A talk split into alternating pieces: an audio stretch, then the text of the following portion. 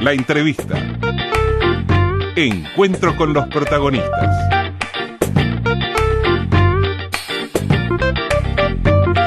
Hoy más temprano hablábamos de la cantidad de información que tenemos y somos conscientes que a veces podemos abrumarlos, abrumarlas con, con tanta noticia y la idea es siempre eh, apostar a una información seria, bueno, comprometida, no generar temor, ni miedo, por supuesto, ni incertidumbre, pero bueno, la información está allí, hay muchos que están en, en casa y tienen más acceso a las redes sociales que en otro momento y la información está, ¿eh? tanto es así que obviamente todos los informativos, eh, sus espacios centrales o prácticamente todos están destinados a lo que está sucediendo con esta epidemia en nuestro país y está bien que así sea, pero eh, eso también nos genera a todos una, eh, un cierto... Mm, sí, yo que sé cómo decirlo, miedo de nuevo, ¿no? Incertidumbre también de nuevo. Estamos allí pendientes a ver qué dice la conferencia de prensa del Ejecutivo. Y bueno, así estamos. Y las redes, por su parte, juegan su juego. Y hay un experto que ha hablado en los últimos eh, días, en las últimas horas, de infoxicación, ¿eh? un concepto relativamente nuevo que se utiliza para describir el exceso de información al que puede estar sometido un individuo o una comunidad. Y de esto queremos hablar con un experto, un especialista, con el abogado experto en Derecho a la Información, Derecho Informático y Redes Sociales. Hablamos del doctor Pablo Esquiavi. Hola Pablo, buenos días, bienvenido. ¿Cómo están? Buenos días para todos, un gusto estar en el programa. Mm, para nosotros también tenerte y necesitamos saber tu aporte. ¿Cómo podemos hacer para ir administrando, por un lado, lo que nos está pasando como país, como personas, y sobre todo administrar esa información que nos llega minuto a minuto?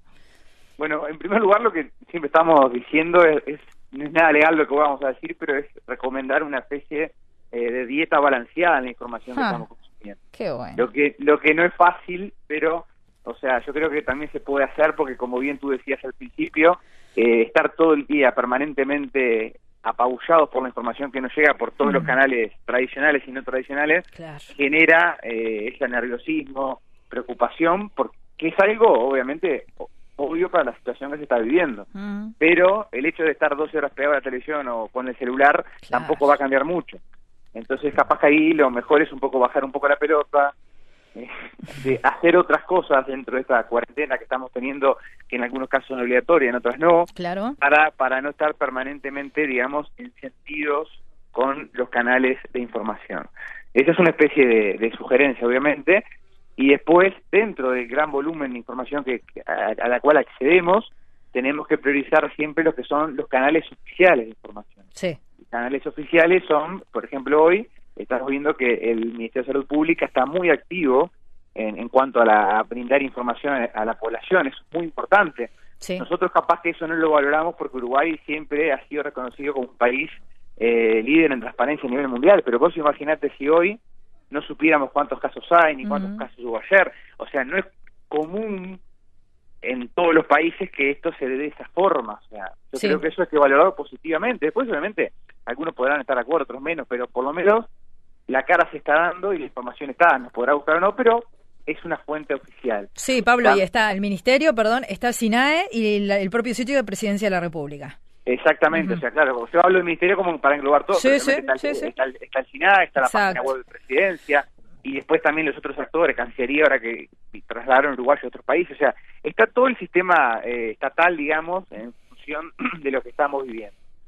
Y después también destacar que, bueno, antes, o sea, el, Ministerio tiene distintos canales de información para llegar a distintos públicos. Capaz que algunos se informan mirando la página web, otros con lo que sale en Twitter, otros con una conferencia de prensa, y ahora también eh, tenemos el nuevo canal este, que para mí es un nuevo canal de información, que es la app que salió la semana pasada, que también es muy importante, mm. porque contiene muchísima información, y también eh, es más accesible para un determinado público. Capaz que mis, abuelas no, van a estar usando la app del coronavirus, pero capaz que mis hijos sí, mis hijos son más chicos, pero capaz que gente más joven, o sea, como que todos los espectros, digamos, eh, generacionales están contenidos en cómo está llegando esa información. Ahí está, Pablo.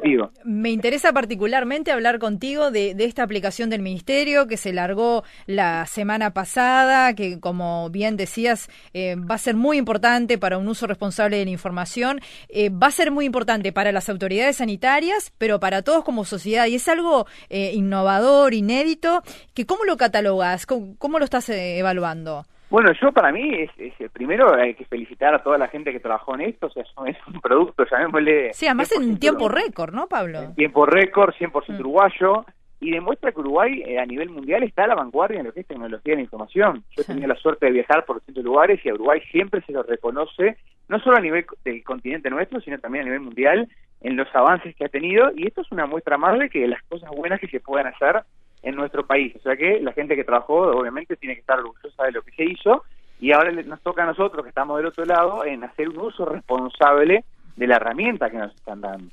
En primer lugar, esa, la aplicación, como decíamos, es de descarga voluntaria, o sea, nadie está obligado a descargar la app, no la descarga quien quiere. Y está disponible para los dos sistemas operativos, tanto iPhone como Android, para que, o sea, que prácticamente cubre el 100% del espectro de celulares. Ten en cuenta que Uruguay tiene más de un celular por persona en promedio, ¿no? Sí, o sea, sí, imagínate cuántos celulares hay, o sea que no habría excusa, o sea, siempre que me preguntan, recomiendo bajar la app por distintas razones. En primer lugar, porque ahí está la, información de último momento, o sea, si vos entras ahora a la app, la primera pestaña que te abre, con solo descargarla, o sea, sin, sin siquiera decir tu nombre, accedes a información general de, bueno, lo que son recomendaciones, cuál es la foto actual en Uruguay, que, cuáles fueron las últimas medidas dispuestas, o sea que es otro nuevo canal de información dentro de la propia app. Coronavirus UI. Coronavirus UI, exactamente. Bien. Se busca en lo que son las tiendas, en el sector de, celulares, y así como descargas cualquier otra app, buscas coronavirus UI y la descargas sin ningún problema. Que la puede descargar el que tenga alguna sospecha de haber contraído contra el coronavirus, pero también como vos decís, las aquellas personas que quieren tener información o, bueno, obviamente estar en, contacto, ¿no? No, claro, la, la, tienen que, para mí la, tienen que, la tenemos que descargar todos. Y después, una vez que se descarga la app, te abren cuatro opciones. Bien. Eso es lo que está bueno. La primera es la, la, la de acceso a información general, que es lo que yo le decía recién, que ahí vos descargaste la app y ves información general que es todo lo que se está haciendo a nivel hoy de Ministerio Pública, nada, etcétera, pero sin registrarse. O sea, vos no das, no, no, pongo Pablo que hay mi cédula para poder ver eso. Bien. Eso está liberado. Perfecto. Y después tenés tres opciones que ahí sí lo que tú decías mm. en cuanto a, en qué situación sanitaria, entre comillas, te, encontrarías vos. Primero, si viniste de alguno de los países que el, el Estado ha declarado como de riesgo, la segunda es si estuviste en contacto con alguien que haya tenido coronavirus que ya sepa y la cuarta es que vos tengas o entiendas que tengas síntomas de que podría llegar a tener la enfermedad. O sea que son tres opciones bien distintas. Pablo, y importante decir que los datos que brinden los usuarios van a estar siempre amparados en el secreto de la información personal, ¿verdad? Exacto. En, mm. en cualquiera de estas tres opciones, si vos haces clic, te mm. lleva a otra pantalla y ahí está el registro donde vos proporcionás tus datos personales tu nombre, tu bueno, tu apellido, dirección, incluso te piden que eh, proporciones cuál es el bueno tu prestador de salud, público o privado. Claro.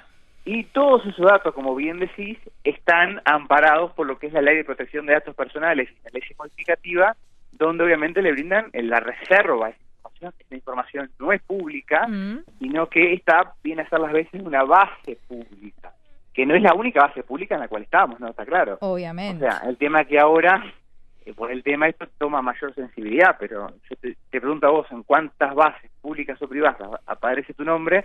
Seguramente no tenés ni idea, ni yo tampoco, ¿no? Mejor no saber. Pablo... Te puedo tirar, te puedo decir el banco, tu cuenta en un supermercado, o sea... Claro, es impresionante. Eh, Pablo, te quería preguntar, al principio te acordás que se habló de la posibilidad de geolocalización, ¿no? De las personas que... Y después eso quedó por el camino, ¿qué te parece? Bueno, yo en principio, eso me acuerdo cuando cuando se tiró la idea de la app, que ahora ya es una realidad, me mm. acuerdo que me habían preguntado, mm. yo eh, ahí tengo, me genera alguna duda, lo que hay que decir hoy objetivo es que la app hoy no tiene implementada la función de geolocalización. Bien. O sea, hoy como están, no. está. Yo creo que obviamente por la tecnología, si mañana quieren incorporar esa nueva funcionalidad, se va a poder hacer, pero hoy en principio no está. O sea que es como todo, esto es evolutivo.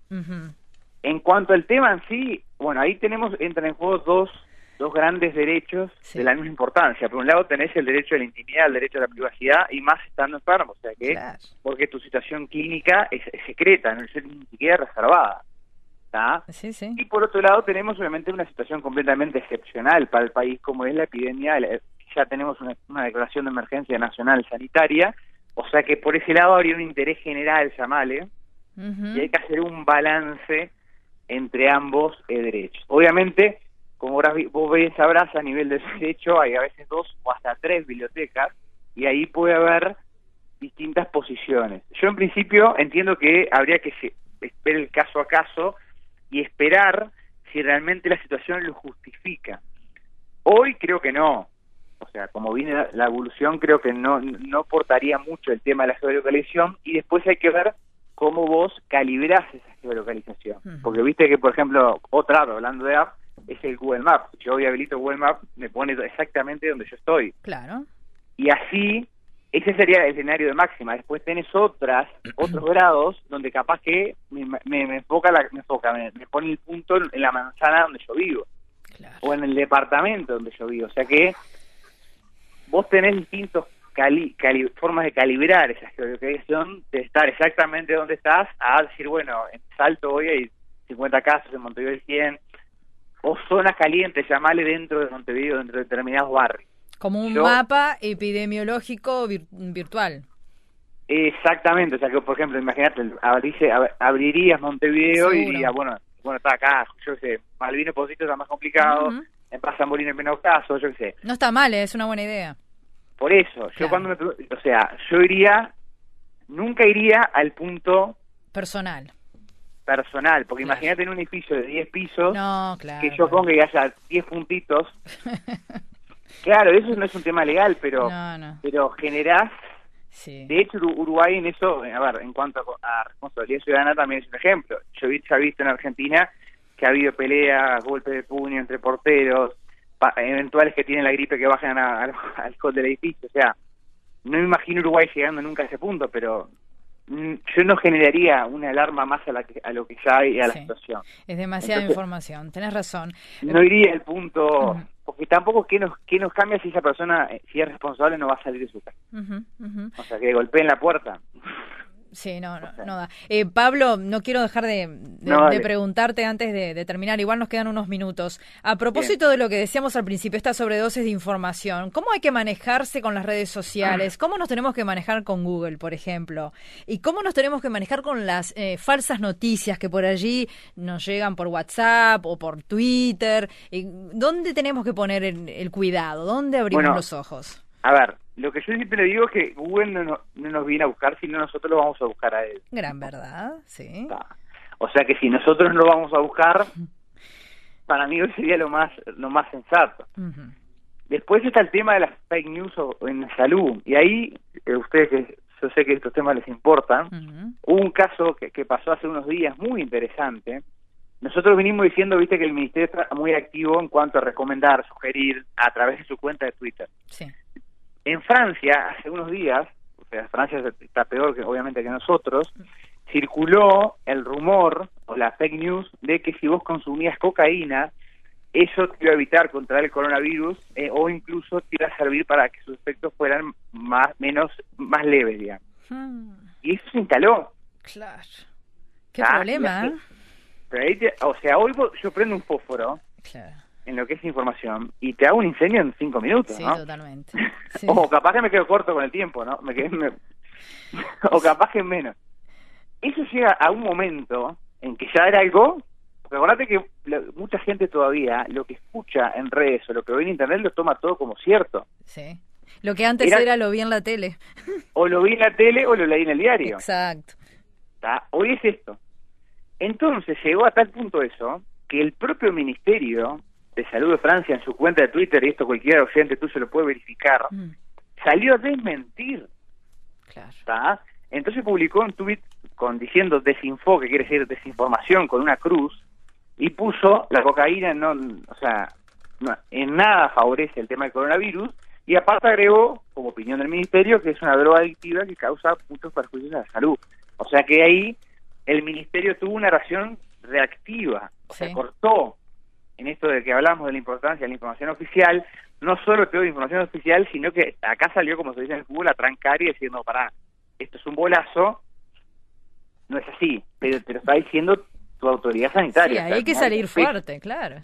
Pero, pero te, das cuenta el peso que tiene en tiempos de crisis, obviamente, que el propio Ministerio de Salud Pública salga a desmentirlo. Porque a veces, hay veces que las cosas se dejan correr, pero acá dijo, no, para lo loco, imagínate, ¿no?